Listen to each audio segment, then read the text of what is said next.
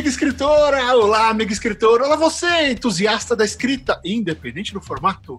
Esse é o Gente que Escreve, o seu podcast semanal feito por escritores, para escritores e para todo mundo que ama o mundo da escrita. No programa de hoje tem, um, tem dois assuntos bem legais, mas vocês só vão querer falar sobre uma coisa, porque uma coisa mudou no Gente que Escreve.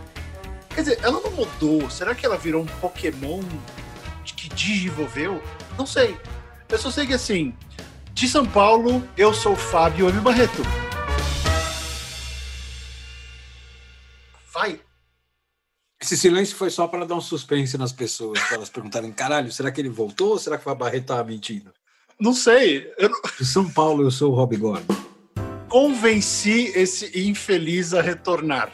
Seja muito bem-vindo, Rob Gordon. Sua presença aqui é mais do que bem-vinda, feliz, querida. E que bom, que bom que você voltou depois desse tempo todo aprendendo a ser papai. É, então, na verdade, a questão não era de ser papai, né? A questão era um problema de cronograma mesmo, porque além de eu ser pai, eu comecei a trabalhar numa, numa agência né, presencial nessa agência. Então, eu trabalhava na agência, era pai e fazia frilas. Né? E gravava o um podcast. E aí, putz, com um filhinho pequeno, tudo, uma hora não deu. Uma hora não deu mais. Uma hora eu falei, cara, eu vou precisar abrir mão de algo aqui. Então, mas agora a vida voltou. A vida voltou ao que era antes, então estou de volta. Voltou nada, Rob. A gente está no meio da pandemia. A vida não voltou. É, mas aliás dizem que essa não volta mais, né? essa vida como a gente conhecia não volta mais, é o que falam por aí. Será? Aliás, nós vamos falar sobre isso no programa de hoje, mas eu já deixo a pergunta para uma resposta rápida. Você acha que a sua vida vai voltar a ser o que era? Depois que isso aqui acabar? Asterisco, a gente põe lá embaixo, se acabar. Qual a sua opinião? Não, a pergunta era para você, animal. então, qual a sua opinião? Eu tenho várias opiniões sobre isso. Eu, eu não sei, a minha vida está em constante mudança há tanto tempo que eu não sei mais se existe um normal. Ah, é um avião passando aí? Não, isso foi eu fazendo assim com a cadeira. Não. Cara, ou sua cadeira é a jato ou isso foi um avião. Passou um avião, eu não ouvi nada. Mas tudo bem, eu acredito em você, eu, eu sou meio louco. Mas então, é, é, eu, eu não sei o que é o normal, sabe? Porque o normal para a maioria das pessoas é ter um emprego fixo, é, é tocar uma vida. Agora foi a Ariel gritando aqui fora. I'm recording! What was it? Ok, o avião foi alguém gritando de se mijar ali fora. Eu preciso contar essa para os ouvintes. Ah, entendi. Uh, pegaram um filme para assistir agora. O nome do filme é Aladdin. Uh, e aí alguém disse a seguinte frase: Eu quero saber se. É, com o dedinho. Como, qual é o nome desse aí? Will Smith. Eu quero saber se o Will Smith vai ser tão bom contra o Robin Wilson. É, era o Robin Williams. Vai, vai, provavelmente vai. Vai, se, né, se, se, melhor que o Robin, Wilson. Se o Robin Wilson fosse bom, ele seria conhecido. Ele é? né, a gente conheceria o Robin Wilson. Eu fiquei pensando, será que, sei lá, que não tinha resposta. Enfim, aí alguém berrou na sala e nós ouvimos o avião. Então, voltando, acho que tem tudo a ver o que acabou de acontecer, e eu quero que isso fique no programa, essa interrupção familiar.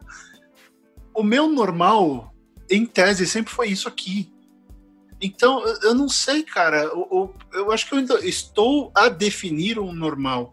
Uh, então, pensando em sociedade, eu, eu, sinceramente não sei. Eu acho que as pessoas vão aprender lições, mas eu acho que a burrice está dando tantas dicas para a gente de que elas não aprendem nem com a morte sendo jogada na cara delas, que eu eu não sei não. Eu, eu achei, no começo eu achei, pô, mudou, a gente vai ter mais distanciamento, máscara vai voltar, vai passar a ser um negócio fixo, constante, a gente vai ficar mais né, ligado, mas vai ficar mais esperto para doenças, aí a gente vê passeatas pela morte, carreatas.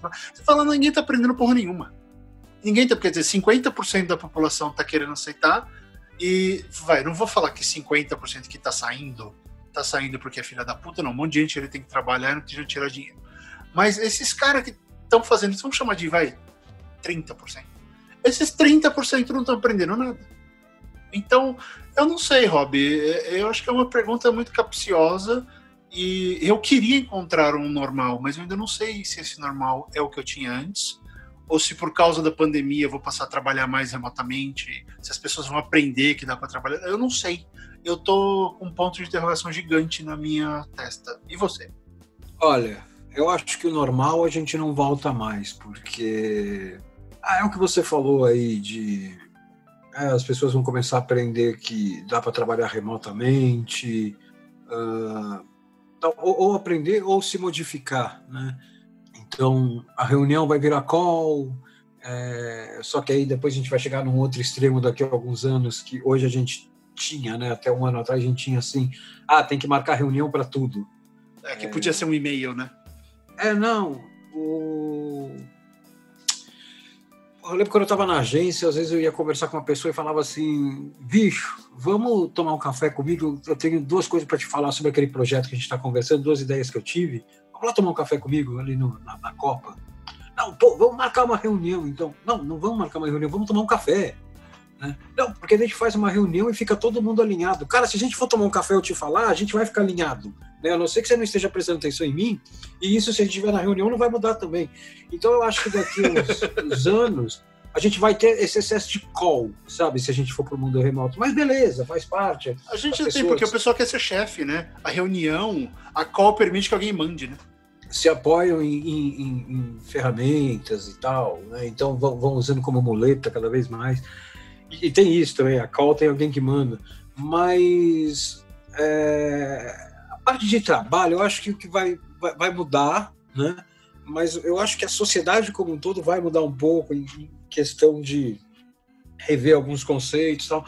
O problema é que é o seguinte, cara, nós temos um conceito, né, dois conceitos, aliás, que precisavam ser muito revistos e que, e que a, essa pandemia está jogando na nossa cara.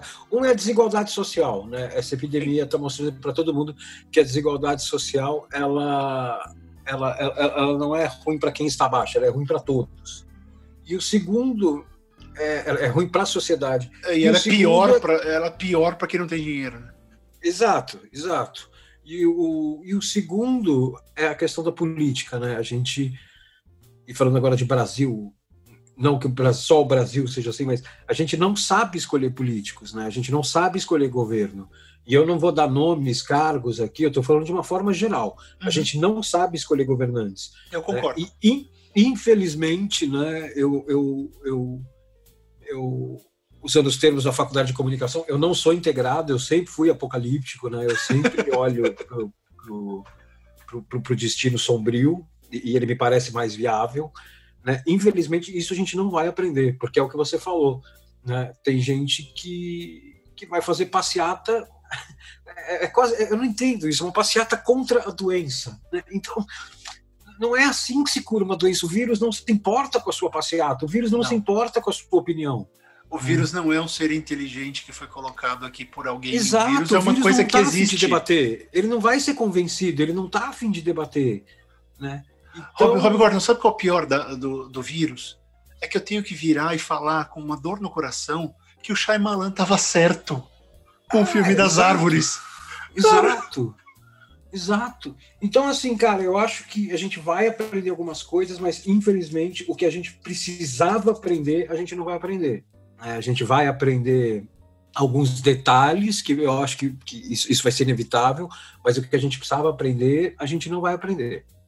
Pois é, e eu acho que isso vai ter uma coisa de curva também, porque essa burrice, ela é, ela é uma lição tão tão ruim quanto o ódio, quanto o racismo, por exemplo, que são coisas ensinadas. Né? Não ah, são sim, coisas, sim, ninguém, são coisas ninguém inerentes. Nasce assim, ninguém, nasce. ninguém nasce racista, ninguém nasce burro, ninguém nasce com ódio. A gente aprende porque a gente vê as pessoas falando. Isso tem uma cena Exatamente. muito legal naquele filme do do Jack Robinson, o 42, um, que inclusive é um filme. É, é, eu já conhecia o cara que fazia o Pantera Negra muito antes, porque ele fez aquele filme, achei ele fantástico. E, e, tem o Harrison Ford também no filme, e tem, tem uma coisa de raça muito forte. Ele foi o primeiro grande astro, o primeiro jogador uh, negro a jogar na, nas ligas brancas. E você vê esse racismo surgindo porque o, tem, ele está no estádio, aí está lá uma família, tem um pai com dois meninos, e o pai começa a xingar ele de negro, de preto, né? Estou usando aqui só no contexto, preto, preto, preto. Aí o molequinho olha, ele não sabe o que fazer, ele olha pro pai e começa, preto, preto, preto. Então você vê, é uma cena meio, meio na cara, mas essas coisas às vezes você tem que dar uma porrada mesmo para falar, olha aqui, ó, Isso aqui é ensinado, isso aqui se aprende. Isso é, aqui é, é passado, isso aqui é passado de geração para geração. Então, o, o, esse lance todo e essa burrice, esse extremismo, isso se aprende, sabe? Criança não tem essa, criança tem os jeitos diferentes, mas elas meio que, né, elas reagem ao, ao, ao estímulo externo, como o Rob falou. Então, não dá, cara, a gente não tem essa, essa questão. A, a, burrice se aprende e os pais estão botando isso na cabeça dos filhos, que porventura vão, vão colocar na cabeça dos netos daqueles pais.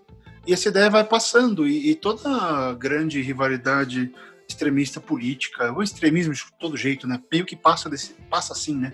Passa de alguém é. que tem uma certa senioridade e que chega nessa outra pessoa e olha, o certo é esse, você tem que odiar. Porra, cara, isso é, isso é muito foda e a gente tá vendo isso acontecer agora, porque eu já vi criança, sabe, aquele vídeo, aquele, aquele filme da, da Terra Plana que tem no Netflix, um moleque de 12 anos indo na convenção da, da Terra Plana perguntando qual é a altura do domo. E o cara é. todo orgulhoso, porque. É, eu ouvi falar dessa cena, ele, ele conseguiu, isso, mas eu ouvi falar dessa ele. Nossa, quantos anos você tem? Olha só, tão jovem, já fazendo as perguntas certas. Ah, meu, pelo amor de Deus. Sabe? Dá vontade de esganar. E aí a é. gente cai. A gente, eu acho que a gente cai um pouco na escrita, esse negócio de. Ah, de ideologia e tal. Ontem eu estava lendo uma matéria sobre é, acho que estava no UOL, não tenho certeza agora.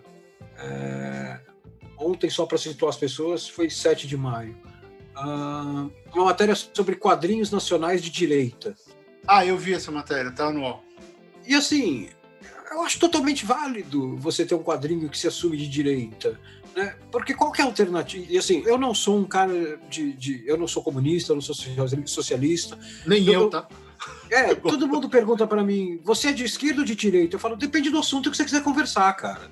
Né? Se você quiser falar de economia, é mais provável que eu vá para direita. Ou pelo menos que eu fique no centro, direita, sei lá. Ou, se você quiser falar de programas sociais, tal, liberdades individuais, é mais provável que eu fique no centro-esquerda. Eu gosto de ideia dos dois lados e detesto ideia dos dois lados. Eu, eu, eu vou de acordo com o assunto. Mas eu, eu, eu, esses quadrinhos, eles eles são de direita, assim, acho que não chegam a ser extrema direita, mas eles são de direita. E agora eu vou falar como autor de quadrinhos. Eu, eu, eu acho válido você ter quadrinhos de direita, eu acho válido essa pluralidade e tal. O que não pode é ter um movimento que nem se começou alguns meses atrás, se ensaiou alguns meses atrás, a matéria cita isso, que era HQ sem política. Né, para você não, não, não fazer histórias com viés político de HQ. Então, aí é errado. Né? Aí é uhum. errado, você está impedindo uma discussão. Exato. Então eu acho que, cara, você quer fazer uma história da sua ideologia, faça. Né? Agora, você não pode é, querer que outras pessoas não façam histórias com a, com a ideologia delas. Não, não, pode. Você acaba com a discussão, assim. É, a arte tem que existir, né? Exato, cara. A arte não tem que ser inócua. Né? Ela tem que existir e ela tem que ter um propósito. Às vezes esse propósito não é político, mas ela tem que falar sobre algo. Uhum. Que é aquela velha história, né? Quem fala que, que quadrinho não tem, não tem política e se diz fã de. não tem política e coisa social e se diz fã de Marvel, gosta é, de X-Men, o X-Men errado. Né? É, exato, exato. Pompa. O superpoder é um verniz só. Né? Mas o. Enfim, eu acho que tudo isso que a gente está falando. Aí a gente cai na primeira pauta de hoje, né? Escrever hoje é mais do que necessário o problema é que escrever hoje é extremamente difícil. Extremamente difícil. E vejam só, o programa nem começou. Então vamos começar o programa, Rob Gordon? Vamos começar. O Gente que Escreve dessa semana começa em 3, 2, 1, vai!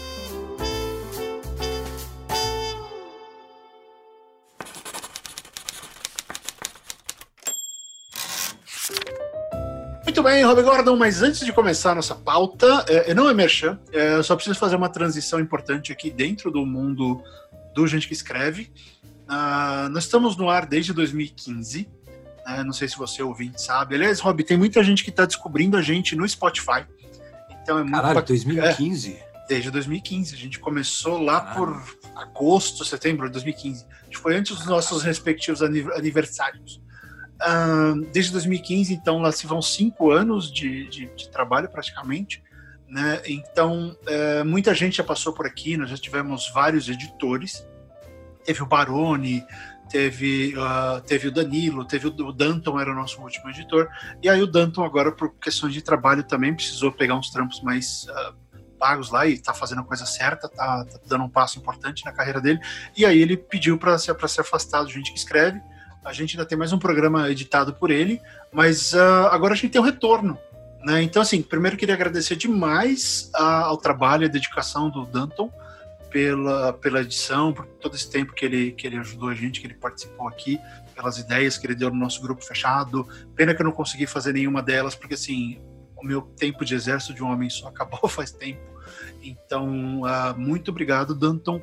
A sua passagem será uh, inesquecível por aqui. A gente não costuma esquecer de quem já nos apoiou e quem deu o seu tempo e talento aqui para que o programa exista. Então, muito obrigado por tudo que você fez e agora está na hora de passar o bastão.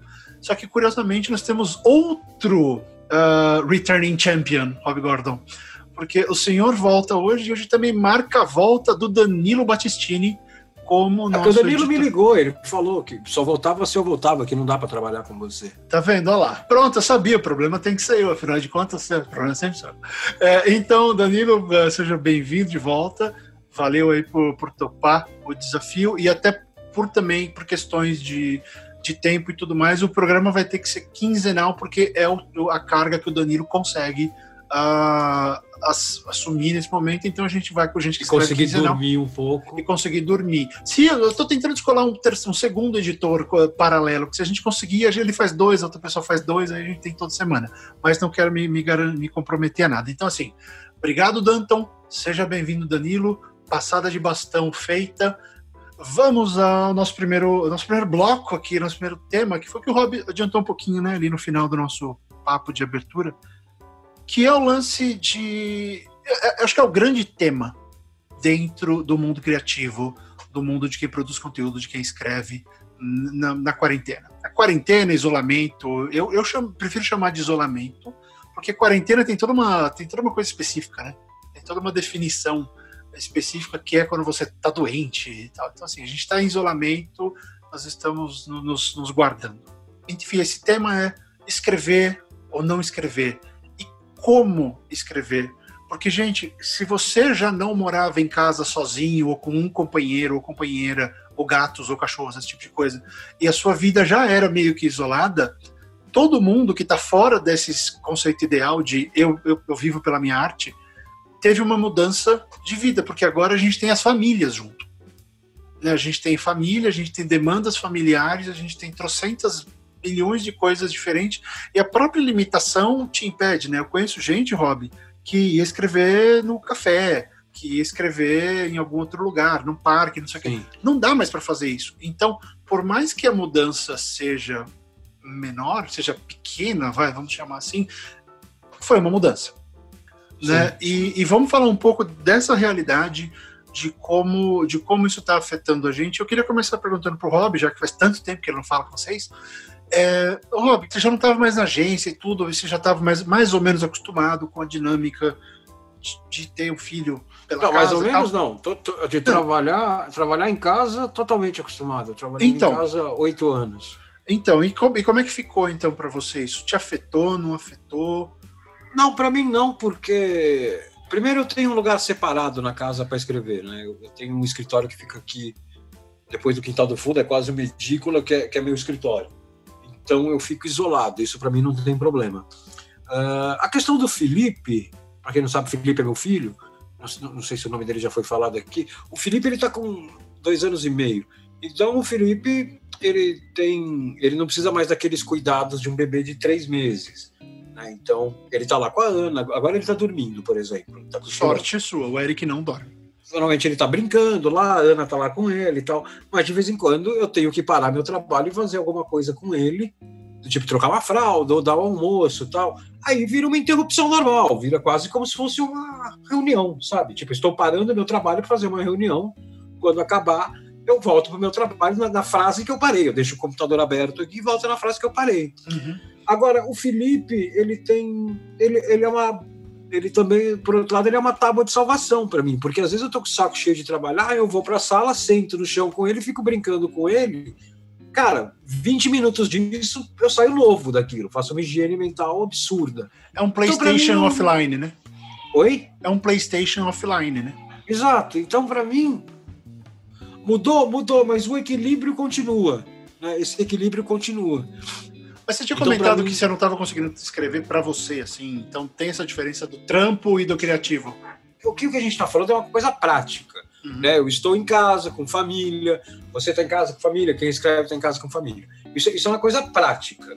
A gente tem um outro, uma outra questão que, para mim, é o que pega muito, que é o emocional. Então, é, emocional em relação a tudo o que está acontecendo. Tanto é que eu tenho lido vários artigos de gente falando: você não precisa mais ler todas as notícias. Não precisa. É, as notícias elas derrapam, né? elas, elas se repetem, só que elas se repetem porque é, na notícia em si, dentro de você, ela não se repete, ela se acumula. Né? Uhum. Então, assim, você fica lendo é desgraça, desgraça, desgraça, mortes e fotos de cemitérios e fotos de UTI com gente morta no chão. Cara, isso acaba com qualquer pessoa. Então, é, e ainda tem preocupação com família, com pai, com não sei o quê, com situação do país, com economia, o que vai acontecer, o que não vai acontecer, né? cara, é, é, é uma pressão muito grande que você sofre. Então, para mim, e, e, eu tenho um problema, né? Eu, quando eu escrevo, eu, qualquer coisa que eu escreva, eu tenho que olhar para dentro de mim. Hum. É, mesmo quando eu não escrevo sobre mim, eu estou escrevendo sobre mim. Você usa um espelho para fazer isso? Você usa, um espelho, você usa um espelho? Você pega o espelho, não. coloca na sua frente assim, abre a boca. Não. Não, porque senão só vai sair história de terror. Eu prefiro olhar para outras coisas. Você, é... usa o olho interior. Exato, exato. E. Onde esse olho fica? Começamos. Pronto, começou. Durou 20 minutos sem bobagem. Por que, que você acha que eu te enchi tanto saco pra você voltar? Porque eu só posso fazer essas piadas com você. Tá, vamos lá. Cara, você olha para dentro de você, você tem que falar sobre você. Não, então, e assim, eu, eu não quero. Não, não, não tô num momento de, de reflexão. Eu preciso, eu preciso de momentos de leveza atualmente para escapar disso. Então eu tenho tido muita dificuldade para escrever para mim, porque nesse momento eu tenho me dado muito, muito melhor como leitor. Né? Eu, eu acho que de. A gente está em maio, acho que fevereiro para cá, a gente está falando que quatro meses, fevereiro, março, abril, maio, quatro meses, do começo de fevereiro para cá. Cara, fazia anos que eu não lia tanto. Eu, eu, eu li tipo uns, uns seis livros já de fevereiro para cá. Que bom. É, porque, por quê? Porque eu estou tentando fugir do negócio, entendeu? E se eu escrever, eu não vou fugir. É, eu, eu, me conheço. Mesmo que eu, queira, que eu queira fugir, eu não vou fugir. Vai chegar uma hora que eu vou começar a botar o que está acontecendo aqui. Porque eu tenho ah, aquele vai. problema, né? Eu só entendo as coisas quando eu escrevo. Então... Sim, é, a Flannery O'Connor fala isso, né? Que é, ela, ela, ela escreve porque ela precisa entender as coisas que ela está pensando. Exato, exato. Eu só consigo entender assim. E então, assim, nesse ponto, os meus frilas porra, eles me ajudam muito, porque como a minha vida era toda irregular de frila, tem dia que eu estou escrevendo, sei lá, sobre Coreia, tem dia que eu estou escrevendo sobre buraco negro. Uhum. Né? Então, assim, eu fico longe. Agora, texto mais pessoal, assim, tá, tá bem difícil, cara. Eu preciso retomar isso, mas tá bem difícil. E a questão, só para amarrar tudo, não é prática, é, é emocional mesmo a coisa. É emocional. Entendi. Mas eu acho que abrir um parênteses aqui e levantar uma outra bola. Eu acho que o momento que a gente está vivendo é um momento que pede textos. Né? É, é, é, a situação que a gente vive pede textos, mesmo de ficção, sobre essa situação.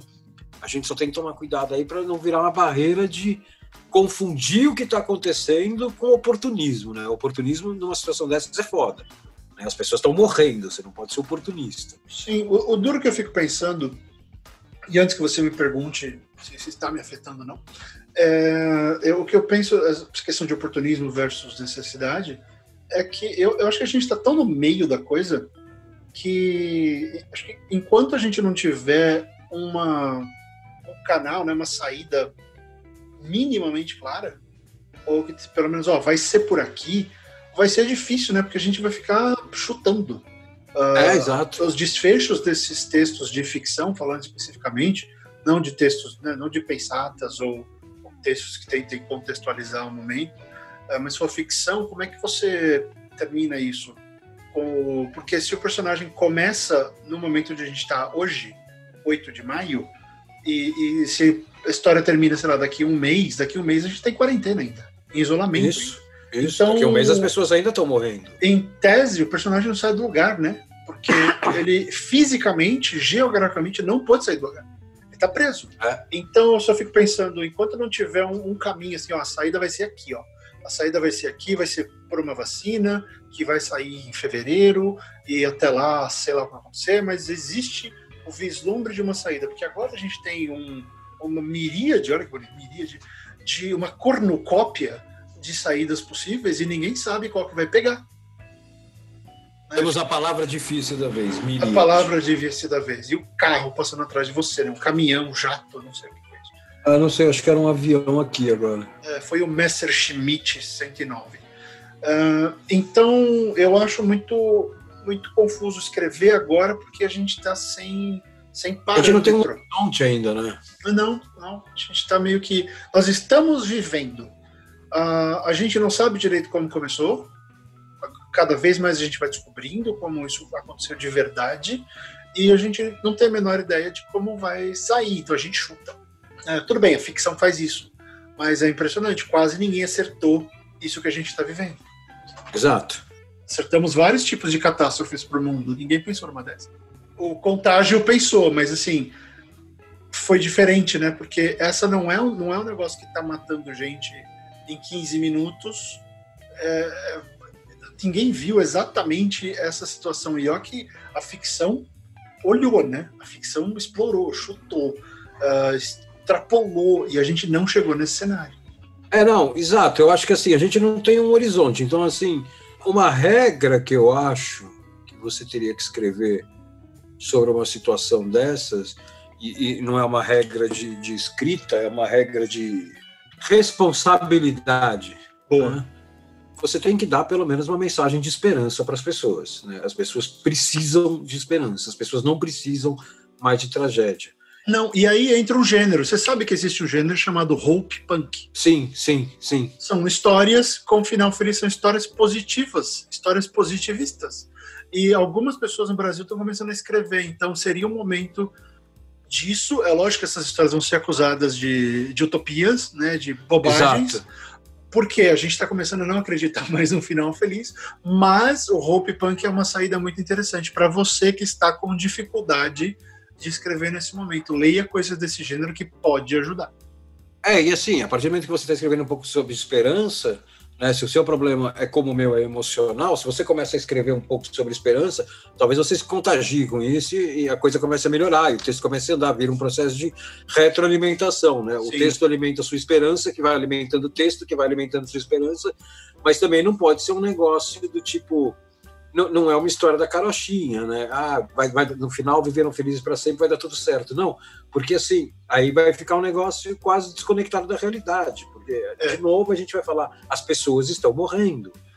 É, pessoas... Essa esperança, ela tem, ela tem mais a ver com encontrar um novo caminho, ou encontrar uma solução nova para é, ou talvez, ou talvez encontrar a existência de uma solução que você ainda não sabe qual é.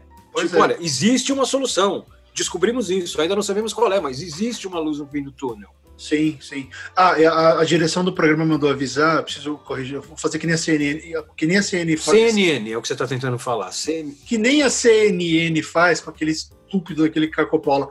É, eu vou te corrigir.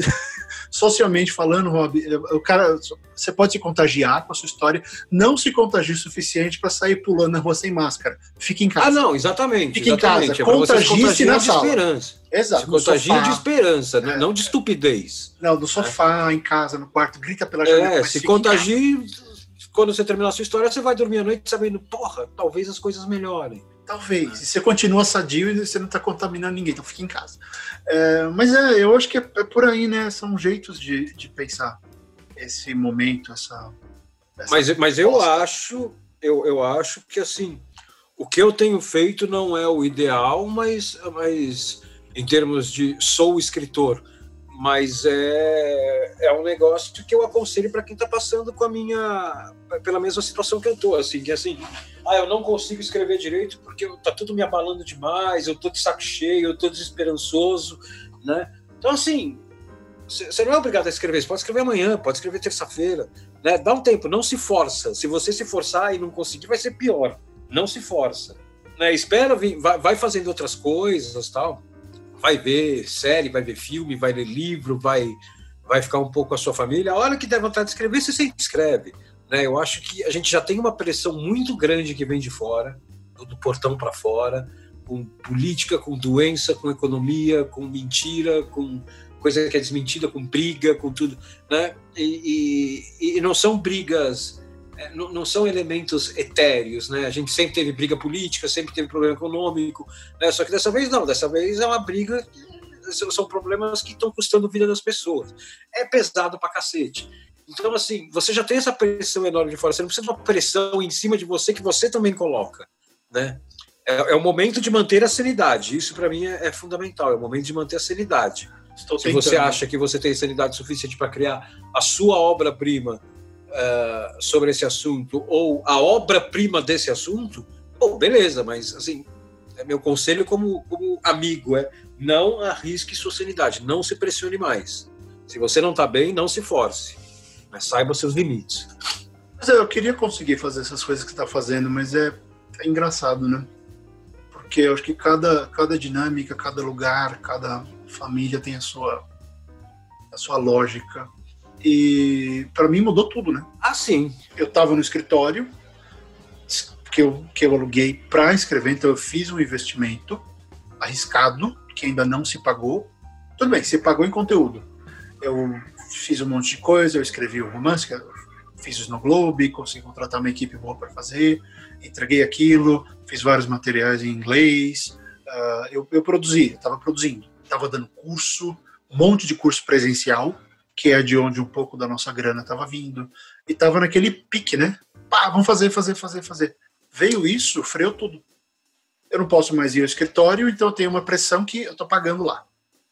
Está lá ainda, as coisas estão lá. Posso nem tirar, posso sair de casa. Estou uh, pagando. Vou, vou ter que sair agora, não tem jeito, não adianta mais. Porque eu tinha dado uma renovada, porque eu falei, acaba em maio, aí dá para voltar e, e, tirar, tirar, correr atrás do prejuízo, né? O ah. governo acabou de empurrar o isolamento até o fim de maio. Então não tem maio. Então esquece. Uh, então não tem mais o que fazer. Assim, para mim mudou porque eu tinha um lugar para trabalhar, agora eu tô num quartinho, ah, ainda é um quartinho e tudo, mas assim, é um quarto do lado da cozinha por onde todo mundo passa. Então eu tenho que aguentar todas as loucuras de família, gritos com o Eric que tá tentando destruir a casa, pessoas no telefone, o meu sogro passa o dia inteiro no telefone falando de política, que é super legal também, né? Porque aí você fica ouvindo as conversas. É, então, é, virou um ambiente pouco propício para trabalhar. E, e, ainda tem um ponto, né? Vamos, vamos fazer um anúncio, né? Para os ouvintes, gente que escreve. Eu vou ter um terceiro filho. Uh, na primeira semana da quarentena, Rob Gordon. A gente foi passar o fim de semana na praia com os meus pais. Meus pais mudaram para Praia Grande. Fui lá, fiquei quatro dias lá com eles. Eu não, não ficava com os meus pais assim, muito tempo. A gente foi lá, ficou com eles. Voltamos na segunda-feira, na terça, a Luísa, a Luísa já estava se sentindo meio mal. Na terça a gente faz o exame com grávida. É, então, assim, é muito legal. Inclusive, eu não recomendo fazer pré-natal num período em que você não pode sair de casa porque você pode voltar contaminado com uma coisa bizarra. É muito divertido. Uh, então, assim. Uh, não se esqueçam de deixar os parabéns para Barreto aqui no né? comentário. Né? Então, teremos um, um, novo membro da família Barreto chegando lá para o final de outubro. Uh, ainda não sabemos o sexo, temos algumas ideias de nome, mas enfim. Então, assim, além de tudo isso, veio essa questão de que a Luísa ela fica enjoada a gravidez inteira. Não é que assim, ai, vai passar. Não, não passa com ela Ariel foi assim, no Eric foi assim, agora está sendo assim. Então tem dia que ela não consegue sair da cama. Né? E, e nós moramos com os meus sogros. E não tem empregada, não tem nada. Então eu tenho que fazer toda a comida. Eu faço toda a comida, é o limpo que tem que fazer, eu só não lavo roupa.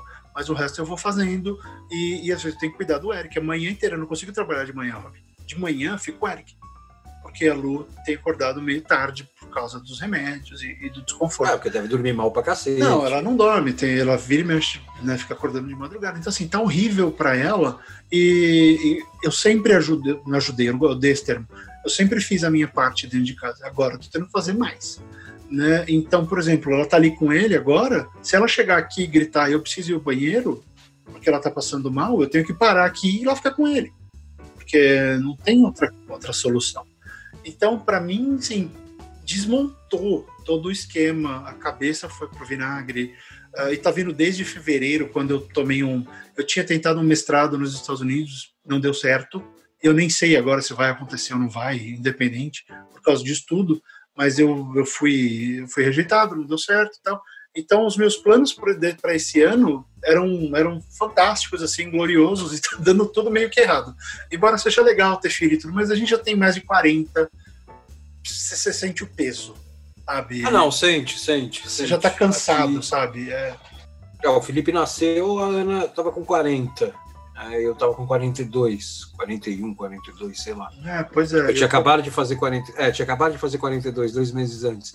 Você sente o peso, você sente o peso. Mas olha, eu vou, eu vou falar um negócio aqui. A Ana, já que a gente entrou nesse assunto só rápido aqui. Uhum. A Ana, ela teve um filho com 18 uhum. e agora ela teve um com 40. Né? E, e ela fala que o de 18, claro, ela tinha muito mais pique físico e tal para acompanhar. Uhum. Mas o de 40, ela fala: Porra, eu sou uma mãe muito melhor do que eu fui com 18. Não é só porque ela é mais madura, mas a experiência de ter um ah, sim. É que a gente ainda tá tocando um, né? Porque o Eric é, tem exato. quatro, mas ele tem o pique e a insanidade de uma criança de dois. Exato. Então, assim, mano, ele não. Ele, o Eric ainda é não verbal. Então, ele não fala. Não tem assim, papai, eu quero leite. Não, é vem é, O Felipe tá começando a falar agora. Então, vem cá que eu vou te arrastar até o leite. É porque então... não tem necessidade, né? Porque provavelmente ele se comunica muito bem de outras formas, então ele não sente necessidade, né? Não, e dá raiva do sem vergonha. Sabe por quê? Porque ele fica decorando, ele parece o Bumblebee. Ele, ele decora frases de filmes e ele fica falando. Ontem eu tava ali do nada, ele, thank you very much. Assim, com a voz mais linda do mundo, bonitinho. Eu, como assim, moleque? Você fala thank you very much e não consegue falar papai ou mamãe? ah, não, é preguiça. Não, não, então é, não, é, é, é, preguiça, porque ele não sente a necessidade. O Felipe, ele tá começando a falar agora, ele fala as primeiras palavras agora, ele tá atrasado. Mas, cara, ele, ele se comunica estupidamente bem. Ah, é, de é. outros modos, mas assim, como o Eric não, é, o Eric não fala, então ainda é tudo, a gente tem que estar presente fisicamente do lado dele. Sim. Então, sim. e aqui o apartamento não tem redes nas janelas, porque é um apartamento de dois idosos, não é um apartamento para criança. Então a gente tem que ficar ainda mais na neura para impedir que ele faça besteira. Ele andou jogando coisa pela janela, jogou brinquedo. Então, assim, isso começou, isso meio que multiplicou a demanda pelo Fábio pai e, e, meio que explodiu o Fábio escritor. Cara, eu. Olha, para falar que eu não escrevi nada desde que uh, o isolamento começou. Eu fiz mais um capítulo do romance que eu tô fazendo com a, com a Maria Carolina e, e, que finalmente vai sair. E... Ela é muito legal, né? Não, ela é fantástica. E ela, ela fez. É muito legal. Ela, ela fez tanta coisa e eu tô enrolando tanto ela ao longo de tantos anos é, que eu fico até mal quando eu isso, porque nós coitados. É, é, ela, ela é o marido dela, o Léo. Não, é, é, ela é fantástica. Assim, aguardem muito em breve, eu vou ficar enchendo o saco de vocês com outro título de livro, tá? Se você ainda não comprou Snow Globe, compra agora que dá tempo de você ler até sair o próximo. É, porque a fila vai andar, né? A fila vai andar, é bom você estar com a gente. Então, assim, eu escrevi um capítulo desse livro que toda pesquisa, Rob, eu tinha, te juro, dois dias antes de eu sair dessas mini férias com os meus pais, eu imprimi toda a nossa pesquisa de três anos. Imprimi tudo e colei em todas as paredes do meu escritório. Tem um mural que eu falei, vou, vou fazer imersão nesse título e vou entrar nele. Dá dois dias, pum, não posso mais ir lá. Sim, quebrou. Então eu fiz um capítulo desse livro e eu escrevi 15 páginas de Snow Globe em inglês para mandar para minha agente lá, para ver se ela gosta e se a gente finalmente começa a brincar. Foi isso que eu fiz. Eu não consegui escrever conto, não consegui escrever flash fiction, não consegui escrever nada porque eu estava até escrevendo um texto sobre isso hoje de manhã e não terminei. Mas vê se você concorda. Eu acho que quando a gente começa a escrever, a gente vê uma finalidade. Né? A gente Exato. vai terminar isso e esse texto vai gerar X resultado, independente do que seja. Quando a gente está nesse momento de, de, de imobilidade e nada está dando resultado em tese, porque a gente não anda, tá me dando uma impressão de que parece que as coisas não têm mais sentido. De você fazer alguma coisa agora é, no meu caso, tá? Eu não tenho freela fixo, eu não tenho nada que está andando. Tudo que eu vou fazer agora, a exceção desse livro com, com a Maria Carolina, é, a exceção desse livro, tudo é começo. Não, não tem nada que eu estou fazendo para dar mais um passo na coisa tal. Todos são primeiros passos. E esses primeiros passos estão sendo difíceis demais, porque eu não estou vendo para onde a coisa vai. É, é, exatamente. E minou de uma forma tão grande que eu falei: caramba, eu não tenho opção. Eu vou voltar a jogar Lord of the Rings online. Eu já tenho mais um personagem novo, 20, nível 20, e tô lá matando bicho na Terra-média. Você sabe que eu passei por um negócio, uma experiência legal. É, deixa eu fazer um aviso aqui também. O, um aviso. No final do ano vai rolar o. Se tudo der certo e deve dar, tá tudo muito bem encaminhado. Vai rolar o catarse do Terapia Volume 2. Aê! No final do ano. Muito bem. E devia ter rolado ano passado, mas não rolou, vai rolar esse ano.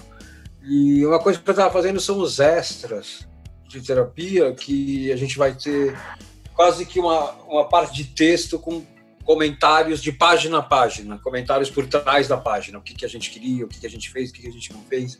Uhum. Então eu tive que reler agora, com puta de um distanciamento, Uhum. eu tive que reler. Pô, são o quê? 5, 6 anos? Terminou em 2018, março de 2018. Foram seis anos de história. Pois é, 6 anos de história. É. Ela começa em maio de 12. É isso aí, quase sete anos. E eu tava vendo o.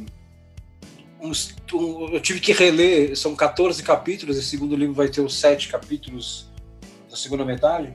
Então a gente tá falando aí de. Puta, quase umas 100 páginas eu tive que reler. Então reler com atenção tal, tinha muita coisa que eu não lembrava de diálogos. E cara, me fez um bem muito grande, do tipo. Pô, tinha umas páginas que eu olhava e falava, caralho, eu sou bom mesmo. Porra, que puta diálogo, eu não lembrava disso. Não, e é legal que eu consegui lidar com isso sem pegar e falar assim. é, Do jeito é, certo, né? Não, é do jeito certo, não foi assim, caralho, eu sou bom mesmo. Deixa eu aproveitar que eu tô convencido disso agora e escrever um pouco. Não, sabe, você fica em paz, você fala, porra, eu sou. Acho que, sei lá, talvez entre um pouco de maturidade também. É, sei lá, eu sou bom, eu sou bom. Tem umas coisas aqui que eu tô orgulhoso de ter criado aqui. Sim. Tem coisa que eu mudaria, tem coisa que eu daria um tapa melhor, mas de forma geral tinha umas coisas que eu olhava e falava, pô, isso aqui ficou bom. E tinha umas que eu olhava e falava, caralho, que puta diálogo que eu fiz aqui. Porra, então, é, como eu escrevi o negócio, sei lá, cinco anos atrás, eu não era pai, eu, eu enxergo o negócio de outra forma. Hoje que eu falo, porra, funciona ainda quando eu sou pai, funciona até melhor e tal. Né? Então, assim, eu tô em paz com isso, sabe? Eu não tô, não tô me cobrando é, do tipo, cara, preciso escrever para provar. Não, não, não, não preciso provar porra nenhuma. Eu vou escrever quando eu tiver vontade só. Eu acho que é saudável você fazer essa reciclagem de vez em quando, sabe? Tudo bem que a nossa reciclagem está sendo forçada, Sim. mas é saudável. Isso, porra, eu tô, eu tô lendo coisas que eu que eu não tinha o hábito de ler, né? Eu, eu lia muito policial, ficção científica, fantasia. Eu tô lendo coisas. ah, porra, um dos- eu li um dos melhores livros que eu li na vida no, no final do ano passado, no começo desse ano, que é Lonesome Dove. É um livro de western dos anos 80 que ganhou o Pulitzer. Daqui a pouco eu procuro o nome em português aqui. O nome em português é ridículo. Foi, foi uma das. Puta, achei esse livro no sebo, eu tava atrás dele. E, e, sabe, você começa a expandir os horizontes, você vai aprendendo. Acho que o termo é esse mesmo, cara. Acho que eu tô tirando essa, essa quarentena para fazer uma reciclagem mesmo, sabe? Eu queria ter tentado fazer- fazer. faz cara. bem você fazer isso de vez em quando, né, cara? Você espanar o pó.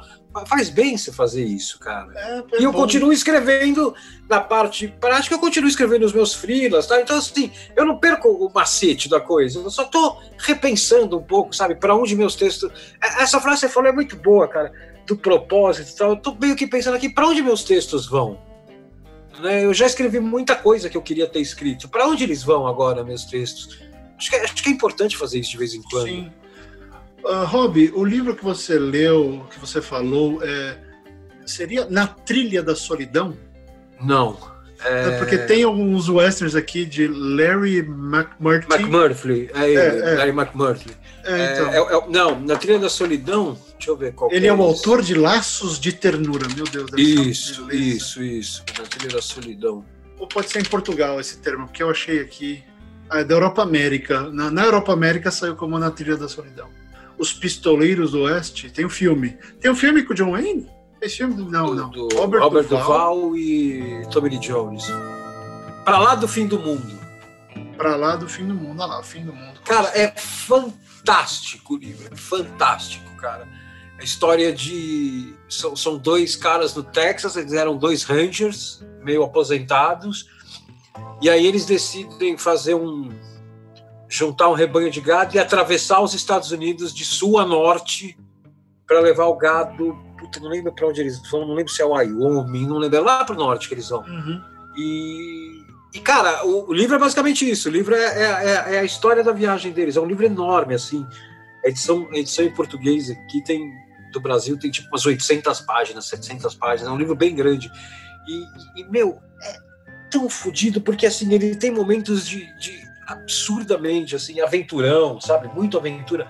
Mas ele vai muito além disso, porque você tem uma atualidade ali, cara, que você tem os dois personagens centrais, né? Que aí no filme é o, Tommy Lee Jones é um e o, e o Robert Duval é outro.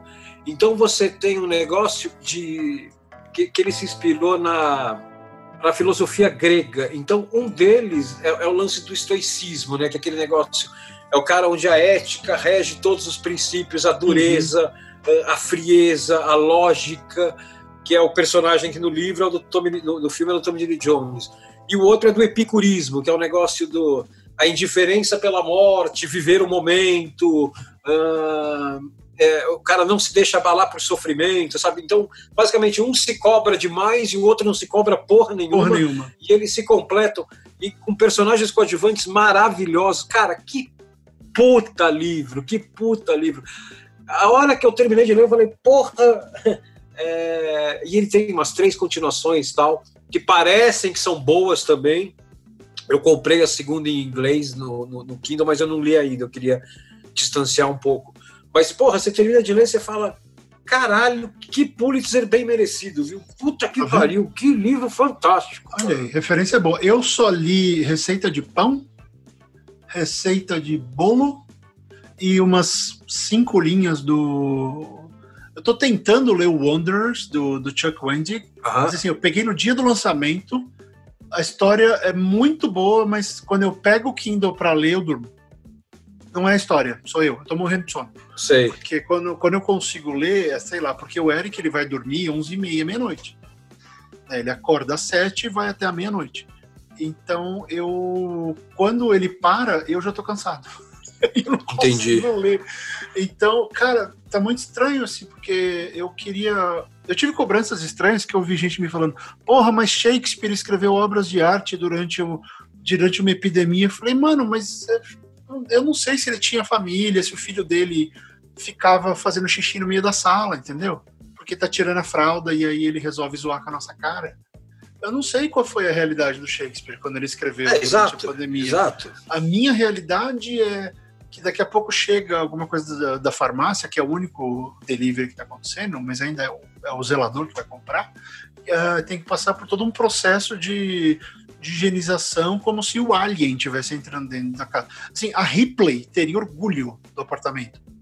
A, a gente não teria deixado o alien entrar, mas nem fodendo mas isso tem um custo, né? Porque você fica sempre nessa neura do tem que fazer isso, tem, tem que ficar esperto, tem que ficar o tempo inteiro. Parece que eu estou o tempo inteiro pensando em, em como deixar, como servir a família e, e não estou servindo a família do jeito que eu deveria estar. Isso me preocupa. Bom, cara, se serve de, se serve de consolo para você, para mim e para quem está nessa situação, a gente não pode negar, a gente não pode deixar de, de lembrar que em 75, 76, o John Lennon ele se semi-aposentou e ficou quatro anos cuidando da família. Né? Ele não entrou em estúdio. Né? Pois é. Ah, depois disso, beleza. Ele, ele, ele teve toda aquela merda lá que ele foi assassinado, mas ele foi assassinado com um disco no forno que saiu dez dias depois. Então, assim, o cara parou, foi fazer outra coisa, quando voltou foi fazer música. Né? Você não está se aposentando. Ah, é. Ah, o, o, o duro é que a vida parou tudo, né? Então, no meu caso, eu, eu tô sentindo eu não tenho medo nenhum, nem vergonha nenhuma de falar isso aqui, mas é, é impressionante. Eu basicamente estou vivendo de caridade. Se o meu sogro não tivesse pagando comida e deixando a gente morar aqui e não cobrando um centavo em dinheiro, ele cobra mentalmente. Uh, ele exaure por outras coisas. Mas se eu não tivesse esse aporte, eu não sei o que, ah, seria, o que seria da minha família agora. Porque o meu dinheiro vem de dar cursos, de ensinar.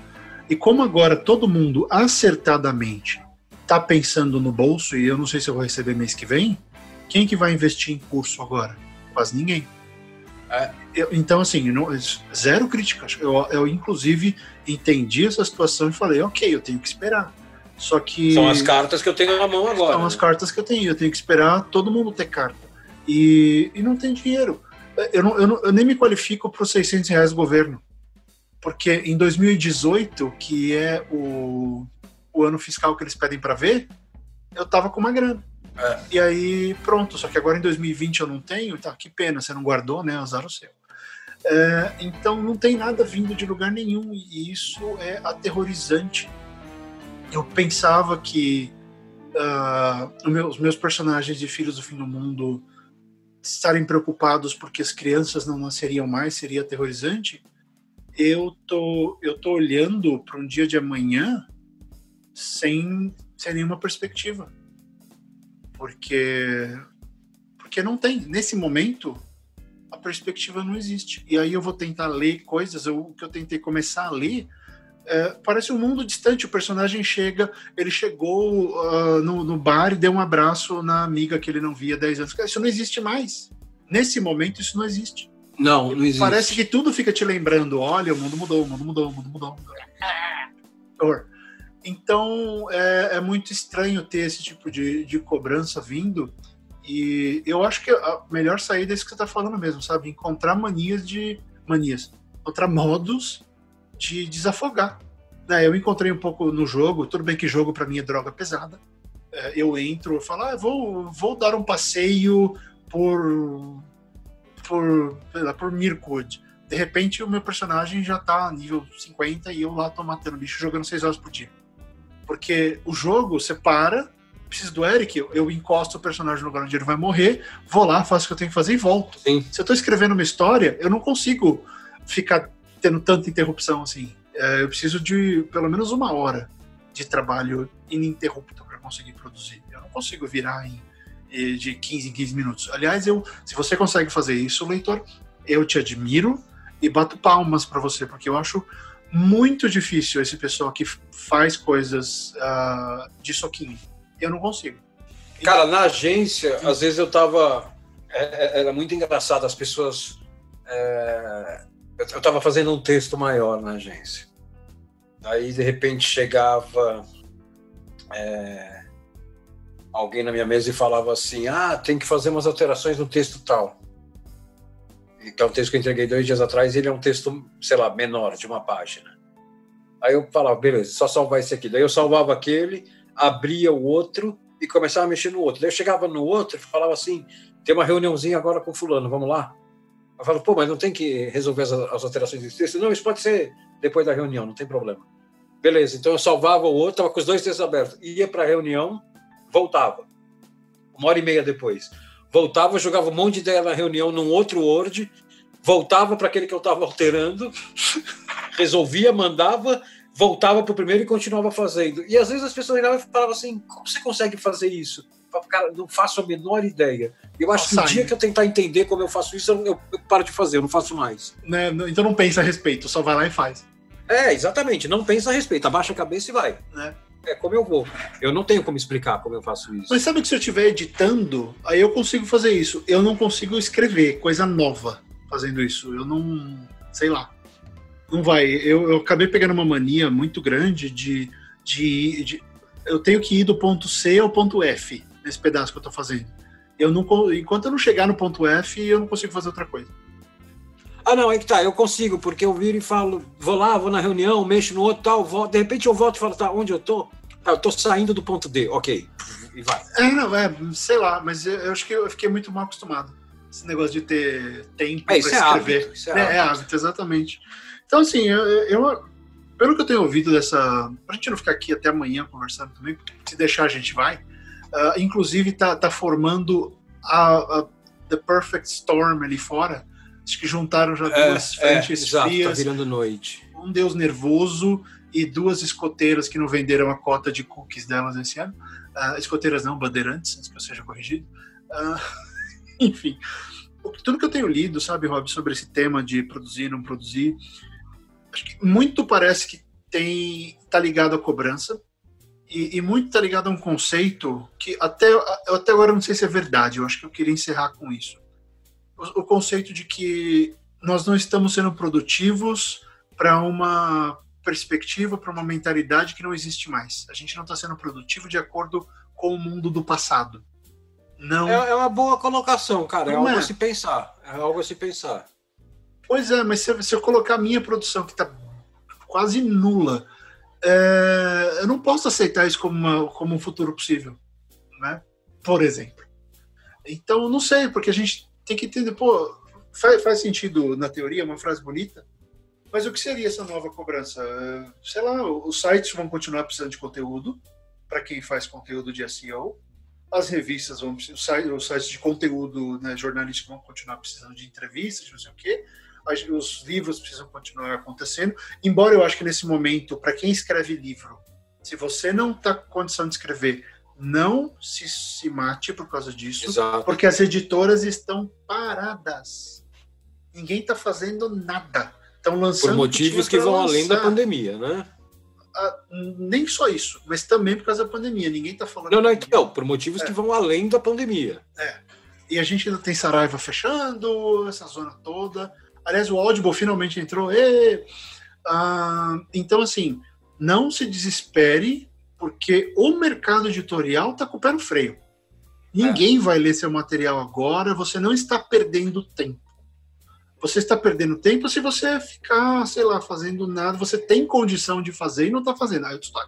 Mas se você está sentindo essa coisa toda, se dê uh, o tempo, se respeite e se permita falar, ok, agora é o meu tempo, eu posso aproveitar para respirar, vai ler. Ah, sabe outra coisa que eu estou fazendo, Rob?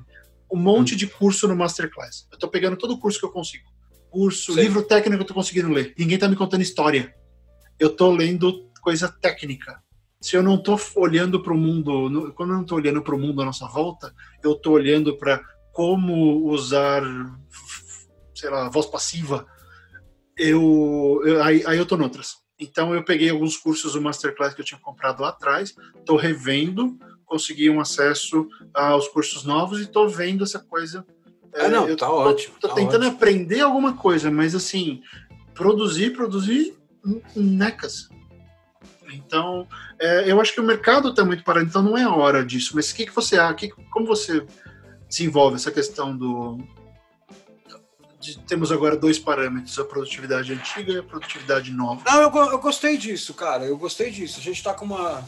A gente está usando uma régua do, do, do, de um ano atrás, né? E não existe mais um ano atrás. Né? Então, claro, chega um, um, um para mim, o cara vira e fala assim: eu preciso disso para hoje. Ah, ok, eu faço hoje. Você precisa para hoje, eu vou me esforçar aqui. Mas chega. Ah, cara, quando é que você consegue me entregar um texto que eu faria para o dia seguinte? Eu tô falando, me dá três dias, cara. Me dá três dias, porque tá complicado aqui a coisa. Me dá três é. dias. E, e, é engraçado porque normalmente a resposta é positiva. O cara, não, tipo, três dias tá de boa. Porque a gente tá, tá... todo mundo entendendo, né? Tá, as pessoas estão começando a entender isso. As pessoas estão começando a entender isso. É... Eu acho engraçado isso, mas eu acho que é mais fácil a gente conversar sobre isso do que a gente realmente conseguir enxergar que a gente, com a gente mesmo, está com a produtividade do, do, do, do passado. Né? Teve umas duas semanas aí, cara, que eu tive que aprender isso à força, que foram assim. Foram duas semanas que eu não consegui fazer nada, cara, nada. Eu fiquei amuado o dia inteiro e ficava vendo notícia e saía, botava um pouco na Globo News, olhava, né? Começava a ficar desesperado, cara. E aí você entra naquele ciclo que daí você, você vai dormir péssimo, daí no dia seguinte tudo que você tem que fazer é não ver notícia e você vai ver para ver se melhorou um pouco. Puta, tem umas né? duas semanas. É foda, Será que é tem foda. alguma boa notícia? Não. É, não, não tem, cara. E daí tem uma hora que eu cortei, eu falei, cara, eu, eu, então assim, eu, eu, eu, sempre, tirando em momentos de muito muito estresse, assim, eu sempre entrei no UOL umas quatro vezes por dia. Né? Então eu entrava de manhã, depois do almoço, no meio da tarde, à noite eu entrava, antes de dormir eu entrava umas cinco vezes por dia. Hoje é a hora que eu acordo, eu entro, dou uma olhada, Uh, vou fazer minhas coisas, vou brincar com o Felipe, vou fazer meus frilas, vou ler, vou fazer outra coisa. Puta, eu vou entrar de novo 9 horas da noite, sabe? E assim, mal abre uma coisa ou outra, assim, abre muito mais coisa de análise do que de notícia. É... Então, assim, a, a, a nossa, a, o jeito da nossa cabeça funcionar mudou. Se é permanente ou não, não importa agora, ela mudou. Ela, no momento ela está diferente. É. Exato, talvez ela desmude. Então, assim, a gente tem que entender isso também na nossa produtividade. A nossa produtividade está mais baixa. Né? Ninguém está com a vida fácil. Então, a gente tem que entender isso também. E a gente está falando aí de um momento de extrema é, delicadeza mental, de saúde mental. Tem muita gente com problema de depressão e não sei o quê. Não é o momento de se forçar. Né? Eu acho que isso da gente que você falou da gente entender que a gente está com a produtividade do passado, puta, eu acho isso fundamental, cara, fundamental. A gente tem uma nova regra de produtividade hoje que a gente tem que entender. É, eu acho que é o lance de saber se dosar, que é o que eu, eu tive uma conversa com a Lu esses dias e eu falei, pô, me dá duas horas no dia. Sei lá, me deixa. Depois que eu termino, porque assim, eu, eu vou para a cozinha lá para as 11 fazer almoço e eu vou sair lá para 1h40, duas, porque eu terminei de lavar a louça né? Então tem esse período tanto, tanto que tá doado, né? Que já era, tem que fazer. Mas eu falei, me dá das três às cinco. Deixa eu ficar ali quieto das três às cinco. Não me chama. Me deixa parado lá e e aí depois a gente depois a gente vê o que acontece. Eu faço todo o resto se quiser de noite, dou banho, troco, faço coisa toda. Mas me deixa essas duas horas quieto para eu nem que eu não vá escrever, mas eu quero ficar aqui e falar, ok, agora eu tenho tempo. É.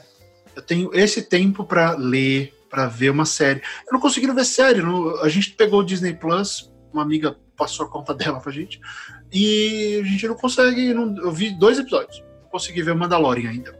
É, entrou no Netflix o, a, a, nova temporada do Last Kingdom. Eu só consegui ver um episódio até agora. Não tô conseguindo nem ver coisa, porque eu não posso ver TV, né? causa de loucuras familiares, mas tem que ver no computador. Então eu não estou assistindo nada, mas eu quero ficar aqui e falar, ok, eu vou ler, eu vou eu vou fazer qualquer coisa. É, eu vou tirar um tempo para mim, porque... né? Eu vou tirar um tempo para é, mim. É, eu, ah, eu tô viciado no Twitter, eu não saio daquela merda. Então, no momento eu tô olhando para ele, ah, vou fechar, pum, fechei de revolta. Então, assim, mas eu quero pegar esse tempinho para falar o quê? O que eu vou fazer? vou arrumar minha mesa. Eu sempre arrumava, é que aqui eu tô tão enfurnado numa, numa numa salinha cheia de caixa de documento e tem uma bola de, de fisioterapia gigante do meu lado.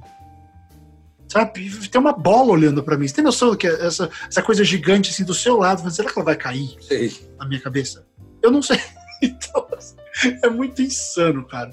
É, então eu tô tentando fazer isso e pode ser uma, uma recomendação. É, ó, aqui Se adapte, tenho... deixa a vida, sabe? Deixa a vida, faz o que tem que fazer e tenta separar, pelo menos concentra aquele tempo que você consegue e, e aí você dedica a ser escritor. Não a escrever, o escrever vem depois, na hora que você limpar a cabeça. É. Então, assim, aqui séries vão, vão de boa, porque eu e a Ana a gente assiste junto, né? Normalmente enquanto tá jantando tal, a gente vai jantando, vendo série e batendo papo. É, inclusive, nos próximos episódios eu posso até falar umas coisas que eu vi aí. Mas, e ler, para mim, o Felipe também dorme muito tarde, né? O Felipe ele dorme, putz, meia-noite, uma da manhã. E quem põe ele para dormir é a Ana, porque comigo ele fica fazendo bagunça. Então, com a Ana, ele, ele sossega mais rápido, tal. ele já está acostumado a dormir. Aqui é o contrário, aqui ele dorme comigo. Não, a Ana é mãe e eu sou bagunça. Na cabeça dele é isso. Então eu entro no quarto ele pilha, tal. Já, já foi muito pior, já foi muito pior. Hoje eu consigo botar ele para dormir, mas ele fica mais pilhado quando sobe comigo. É, ele... Você entra no quarto, ele vira, ele vira um mini berserker, né? É, exato, exato. É, comigo é, é, é, é algazarra. E e lê daí eu subo depois que ele dorme, a Ana, eu fico ou no computador, ou vendo TV, tal, vendo algum, algum filme e tal. Aí quando ele dorme, a Ana já avisa no WhatsApp, ó, oh, dormiu. Eu falo, tá, daqui a pouco eu subo. Aí dá uns 15 minutos, 20 minutos, eu, eu dou comida pros cachorros, tudo, faço tudo que tem que fazer aqui, daí eu deito com o Kindle e daí eu vou uma hora de Kindle. normalmente. Às vezes estou com muito, muito sono, vai 15 minutinhos só. Mas pelo menos eu acho um tempinho para ler ali, entendeu? É, eu ainda não tô achando, então eu tô lutando por esse espaço, para reconquistar esse espaço que eu tinha e que eu preciso. Mas é extremamente necessário. Sim. É extremamente necessário. Sim. E às vezes eu tô. Tipo, eu vou vir aqui pro fundo, que nem hoje. Eu virei e falei, ó, eu vou gravar um podcast, então eu tenho que ficar lá. Quando acabar, eu te aviso. Ou, ó, eu tenho um monte de coisa para fazer hoje, então eu tô meio preso lá atrás. Mas às vezes eu passo, viro para ela e falo, ó, eu tô lá no fundo, tô jogando no computador. Se precisar de alguma coisa, me chama que eu tô jogando. Então, assim, eu, eu não tenho uma regra, né? Tem dias que eu tô mais apertado, tem dias que não, mas eu vou me, vou me arrumando. É, eu acho que o, o dia que você tá jogando é aquele legal que, assim, estou relaxando, me ajuda, mas, ó, sabe que estou ali fazendo isso, tá? É, exato. É, não me julgue, porque agora eu vou matar a orca. Ah, não, nesse ponto é bom, ela não julga, né? Ela não julga. De é. vez em quando ela entra e fala, pô, você não pode dar almoço pro Felipe enquanto eu termino. Nossa, pô, claro, pausa o jogo aqui, vou. Uhum. Mas mas é, é essencial. Rob Gordon, jogo online não dá pause, Rob Gordon. Ah, eu sei, cara, mas eu não jogo online, eu sou Roots, bicho. Eu sou Roots, eu jogo Civilization. Você joga Doom ainda, né? É, eu jogo Civilization. Sabe que eu que não... nem pausa, né? Eu simplesmente levanto e vou, deixa ele aberto. Você, levanta, você deixa ele vai rodando, né? É. Pô, faz muito tempo, eu acho que eu joguei dois. muito tempo, cara. Civilization Só pegar 2? um novo. É, muito lá atrás, assim. Nossa, tá no 6 e, meu, puta, o 6, se você pega os, os, as DLCs, tem duas, acho, as expansões, meu, fudidíssimo, cara. Tem vulcão. Olha, eu tentei olhar na Steam, eu tentei olhar na Steam, mas só tinha pra PC. E eu tenho Mac. Cara, eu acho eu que alguém. Quem que foi? Alguém comprou. Eu vou procurar para você. Alguém, alguém olhou, falou que só tinha Mac e depois comprou para para Apple. Eu vou olhar para você e te passo. É, eu vou ver. Enfim, depois eu peço de presente para alguém, porque tá, a coisa tá feia. É, mas enfim, então, pessoal, você está passando por essa dificuldade, tudo. É, a gente entende, está passando também. Então, força. Não, não pense que porque você não escreveu ou porque não está ficando bom, que você é menos. É, que você é um merda. Escritor não, é você que é um merda, é o mundo presta. que está uma merda. O mundo está uma merda, tá difícil olhar para frente. E, e se você está conseguindo olhar para frente, fantástico. Compartilha sua história com a gente nos comentários, manda manda sua perspectiva. É, e se também não está olhando para frente, vai lá, vamos, vamos voltar a transformar o nosso painel de comentários numa comunidade legal. É, você sabe que caiu muito, né, Rob? Depois daquele dia que a gente deu uma dura e falou: olha, a gente não está aqui para ler texto de todo mundo. Sim. E aí muita gente foi embora, né? Porque só queria que a gente lesse de graça. É, então, depois de cinco anos, eu acho que quem está aqui com a gente está aqui porque gosta. Então, vamos conversar é, não, mas é o que o Clemenza fala no, no Poderoso Chefão, né? Ele fala a cada 10 é. anos tem que ter uma guerra para limpar o sangue ruim da máfia. Para limpar o sangue ruim, exatamente. E Clemenza está certo, inclusive, a rece... é dele a receita de macarrão? Não, é do outro. Oi? A receita de macarrão é do Clemenza, não é do gordinho, né? Do, do baixinho. Não, é dele, é o Clemenza. Melhor receita. Eu aprendi a fazer macarrão com a minha avó e eu aprimorei com a receita do Clemenza. Então eu devo muito aí. Todo mundo adora meu macarrão. É, então, assim, se você participa lá, vamos conversar, vamos se ajudar onde a gente puder. E, e é isso para esse mega bloco. A gente volta já.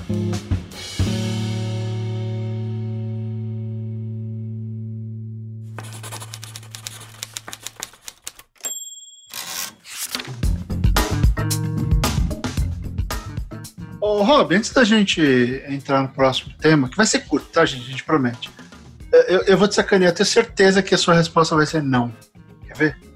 Você leu o Snow Globe? Não, mas. Tem um mas. Olha lá. Tem um mas. Tem um mas. Lá. Qual é o mas? Qual é o mas? Qual é, o mas?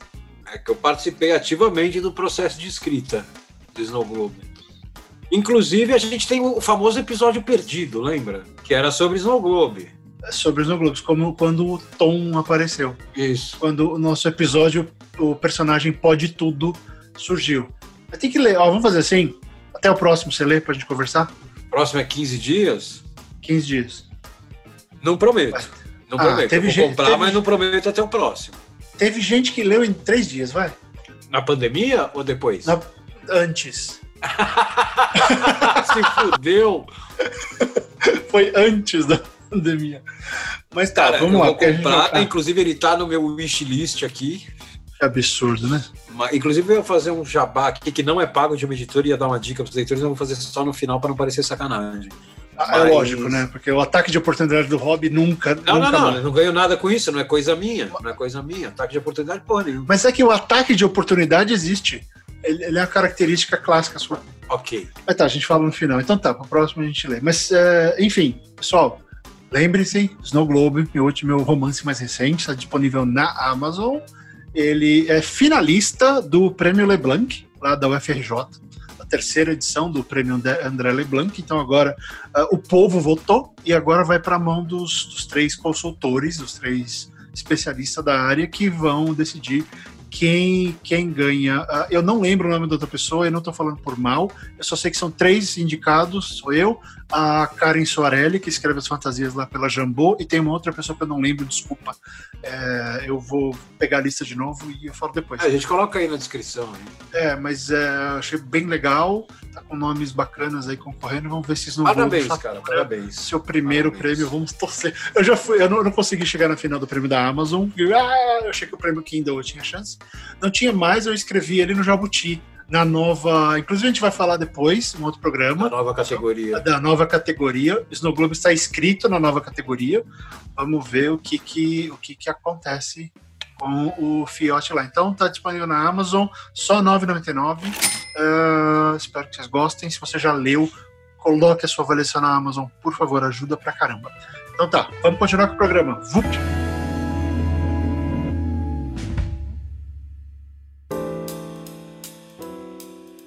Ô, Rob, vamos só. Em vez da gente só ficar falando também, né, de, da nossa vida e como é que tá esse negócio, vamos falar de um negócio que pode ajudar as pessoas a, a se sentirem mais produtivas nessa, nessa, nessa pandemia, nesse momento ruim, que eu acho que é a ficção relâmpago. Né? Aquela história curtinha. Aquela história que às vezes você resolve em três linhas, em três frases, Sim. é, às vezes em mil palavras, em 300 palavras, porque é, eu acho que a gente se cobra também para ter coisas muito grandes, né, para ter grandes realizações. E essa realização curta, ela é melhor do que um tweet. Ela é melhor do que um post no Facebook e, e ela pode ser as duas coisas. Né? Uma É. coisa que às vezes dá para ser consumida nas redes sociais e te dá aquela sensação de, pô, isso é uma ideia minha, é um, é um produto meu Exato, exato. que eu exato. escrevi de outro jeito, né? E, e não só a ficção relâmpago que eu queria comentar, mas também a ideia de brincar com formatos, né? Tem muitas histórias curtas legais que são escritas em formato de bula de remédio, são escritas em formato de manual de instrução, Sim. são escritas em, em formato de lista de compras, de blogs, de vários jeitos. Então é legal você analisar essa, essa opção de, de, de pensar na, na ficção relâmpago, na flash fiction, né, que o termo vem lá do inglês, e de repente é uma saída. Você não precisa escrever aquele, aquela novela de 50 páginas. Você pode escrever um conto de uma página. E vai ficar tão legal quanto, e você vai treinar, você vai se manter ativo. É, e você, pode, reco- você pode escrever um Ah, conto que nem você falou, de quatro linhas. né? A gente tem, de quatro linhas. né, tem a famosa história lá, o Knock, a ficção mais curta do mundo, que é tem, tem dois nomes envolvidos, né? Tem o Thomas Bailey Aldrich, que deu a ideia, e quem escreveu foi o Frederick Brown. Que a história é o seguinte: O último homem na Terra sentava-se sozinho numa sala. Então, alguém bateu na porta.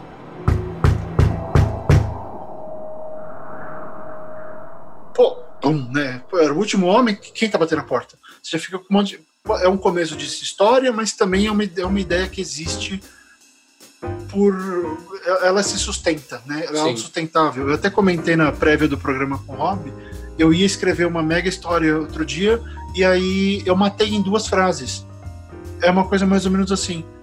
Bloquear a luz do sol foi uma ótima ideia. Pena que usaram contra a gente Tá resolvida, né? tá resolvida, porque tem um monte de coisa aí. Raça alienígena chegou, bloqueou, ferrou a Terra, porque a gente não tem como resolver nada no Sol hoje. Né? É que nem o gigante segurando a cabeça do anão e o anão dando um soco no ar. É a gente. Se alguém for lá e ferrar o Sol, acabou, é game over. É, é. A gente morreu. e aqui a gente preocupado em, né? Estão preocupados com a economia. É, ah, então é muito. é- eu acho muito legal. Você pode. Se você está com essa dificuldade de, de, de essa sensação de, de improdutividade ou de não estar fazendo nada legal, diminui seu escopo. Vai tentar fazer alguma coisa melhor. E por que, que eu estou fazendo, falando tudo isso também? Porque a Faísca, que é aquele braço da revista Mafagafo, que, que publica short fictions, ainda está com inscrições abertas. Então, você pode tentar escrever uma ficção relâmpago e mandar para lá. O link para se inscrever está aí, está aí na descrição desse programa. Você pode procurar a revista Mafagafo ou Faísca e você vai encontrar isso daí. Tá? E você tem alguma experiência com curtinho assim, Rob? Tenho de. Não, não só de, de, de ficção. Na verdade, eu lembrei agora uma coisa que eu fiz no meu blog, puta, logo no começo do blog, assim, tipo um ano blog, talvez até um pouco menos, que eu ficava puto que as pessoas reclamavam que meu texto era. era meus textos eram grandes demais. Tal.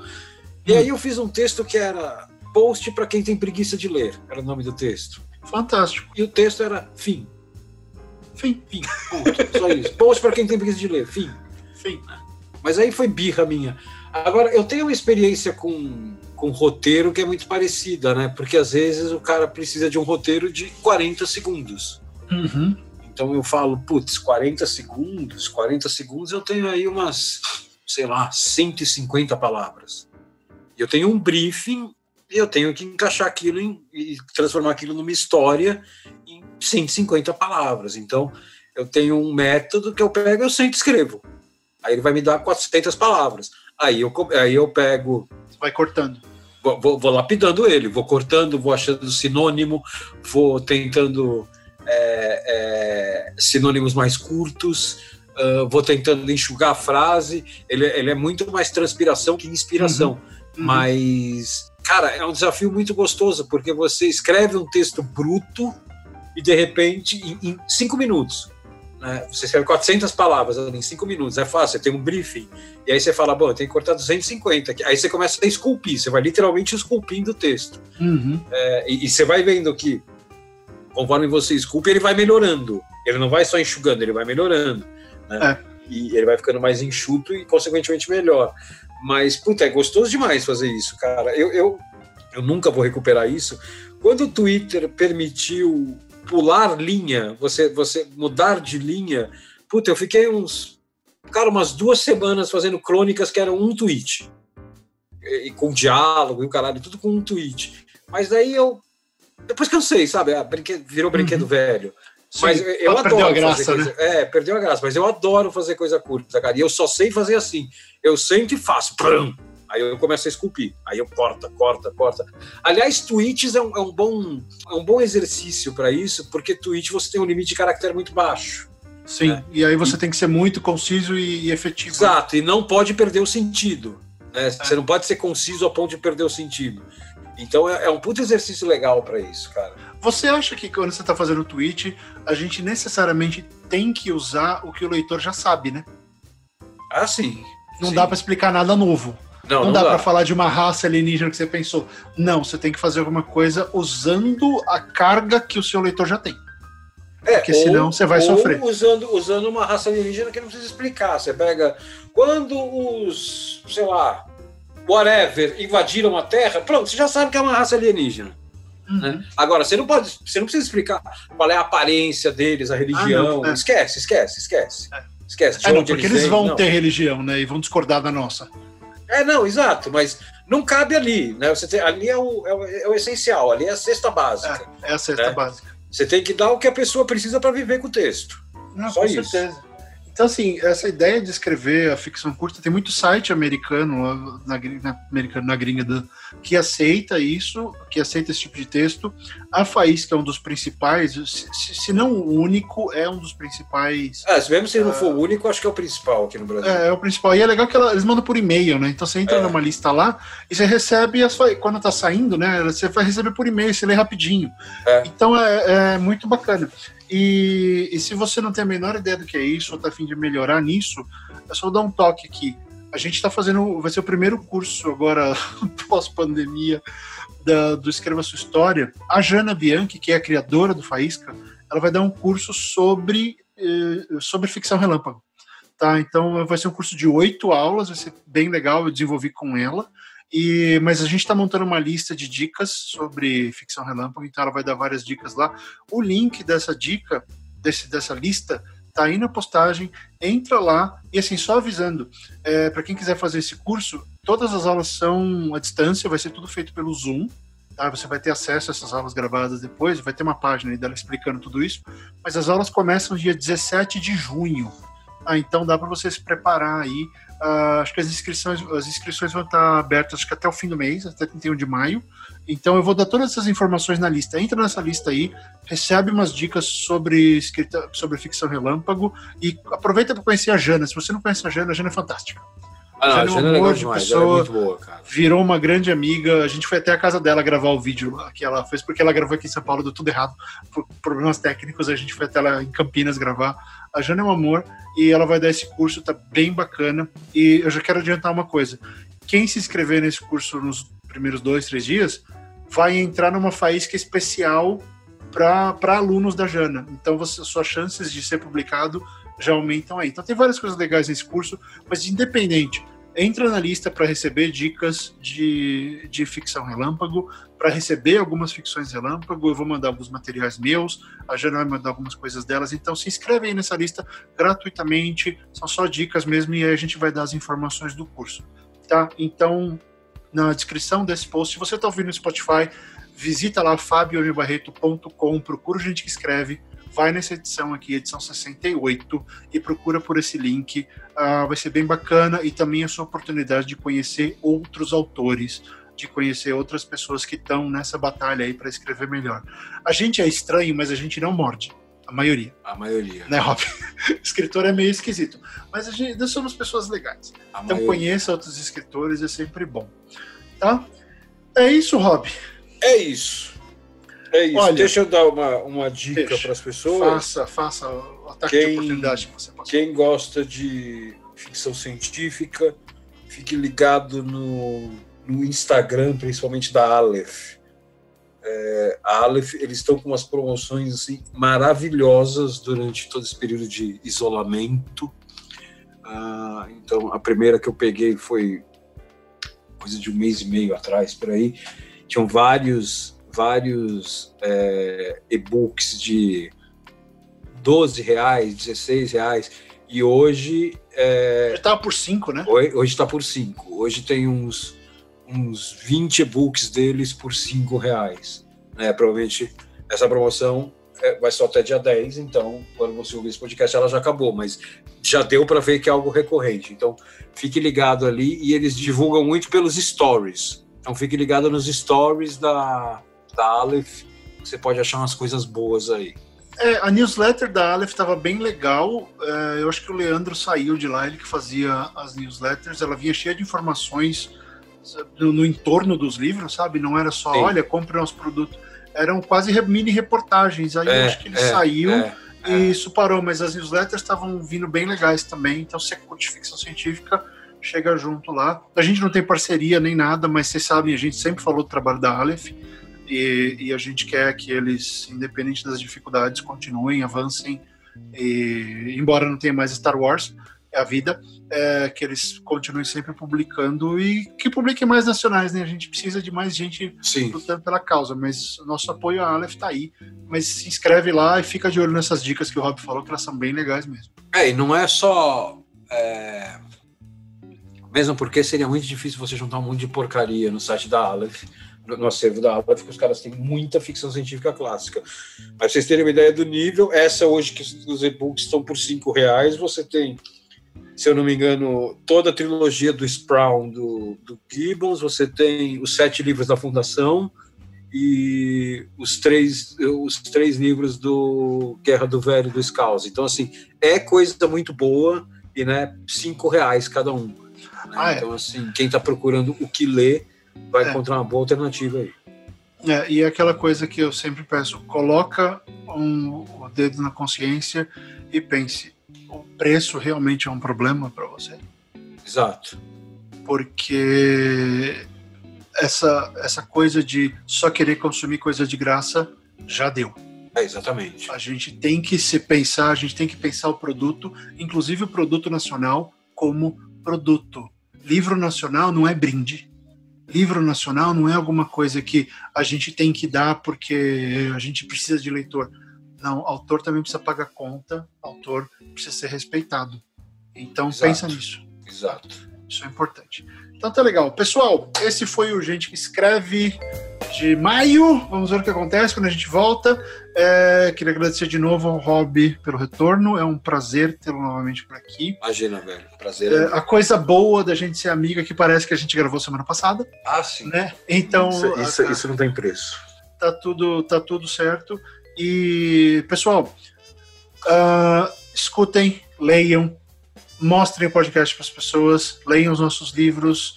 Os contos do Hobbit estão lá na Amazon, os meus também. A gente precisa do apoio de vocês em todos os pontos para que a gente po- possa continuar fazendo esse nosso trabalho que a gente gosta tanto de fazer e cuidar dos nossos pequenos. Eu tenho o Eric Ariel, tem mais um vindo, o Rob tem o Filipino e, e a gente quer fazer E tem o. Eduardo, né? Tem o Eduardo, que é o enteado, então eu sempre esqueço Com do enteado. 24 anos. 24. Então, assim, a presença de vocês é fundamental para que a gente continue por aqui, a participação de vocês. Ah, se tiver alguma dúvida, qualquer coisa, gente que escreve podcast.gmail.com. Rob, qual é o seu Twitter, suas redes sociais? Rob Gordon, underline SP. Beleza. Eu tô como Fábio M. Barreto ou variações do. Mas eu fico no Twitter e no Instagram. Ponto. Fábio M. É, eu Barreto também. Eu no Twitter, e Twitter. E no meu Instagram é fabio.m.barreto. Eu não costumo botar tanta coisa lá, ah, mas eu, eu, eu sempre posto quando eu posso. Tá legal, pessoal. É um grande prazer estar com vocês novamente. Sair dessa, desse período de seca, gente que escreve, mas agora a gente voltou e vamos com tudo sem parar. Tenha uma ótima semana. Fiquem em casa, mantenham-se saudáveis, sadios, pensem nos outros e continuem a escrever. Um grande abraço e uma ótima semana. Tchau, pessoal. Até a próxima.